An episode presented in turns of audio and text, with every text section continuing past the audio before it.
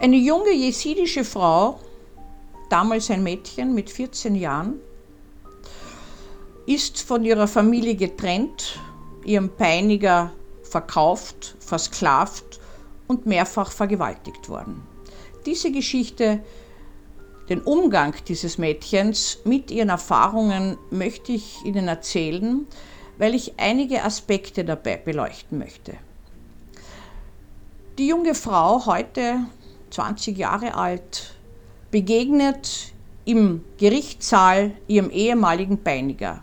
Eine herbeigeführte Gegenüberstellung der irakischen Justiz finde ich sehr gut, bewundernswert, aber das Opfer muss es auch aushalten können. Diese junge Frau sieht man in dem Video, wie sie ihren Peiniger auffordert, doch ihr in die Augen zu schauen. Er kann es nicht. Er setzt keine Intention dazu, sie anzuschauen, hat den Kopf die gesamte Zeit hindurch, während sie mit ihm spricht, zu Boden gesenkt. Sie fragt ihn, was er sich gedacht hat, warum sie versklavt wurde, warum sie vergewaltigt wurde. Er hatte das Schönste, was sie als Frau, als Mädchen, als unberührtes Mädchen gehabt hat, genommen.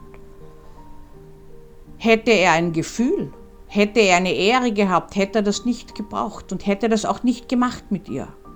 Sie hat alle Emotionen dabei. Sie wirft ihm das vor. Sie ist jetzt in der überlegenen Position, anders als als Opfer. Daneben steht ein Wachebeamter, der das Ganze beaufsichtigt. Und die Täter-Opfer-Position hat sich komplett umgekehrt. In ihren Emotionen sinkt sie dann zu Boden, weint, aber man hat das Gefühl, es ist eine Abreaktion von Gefühlen.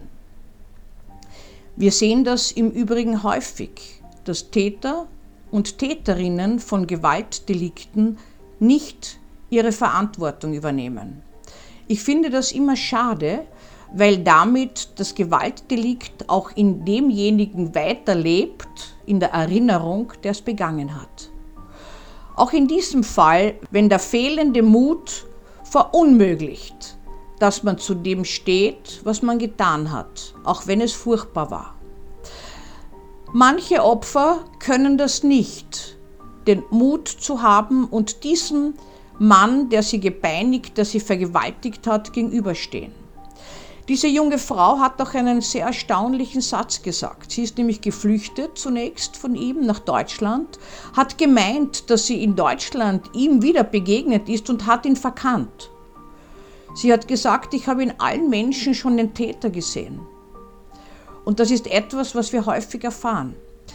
Ehemalige Opfer sehen in anderen ihre seinerzeitigen Täter und haben damit ihr gesamtes Leben beeinträchtigt. Denn die Wahrnehmung ist eine höchst eingeschränkte, wir können sagen selektive Wahrnehmung auf das damalige Erleben.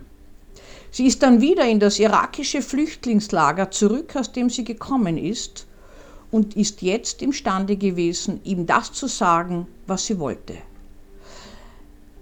Nicht alle Opfer können das und sollen das, aber alle Opfer sollten einen Platz finden für das seinerzeitige Geschehen, um davon Abschied und Abstand nehmen zu können.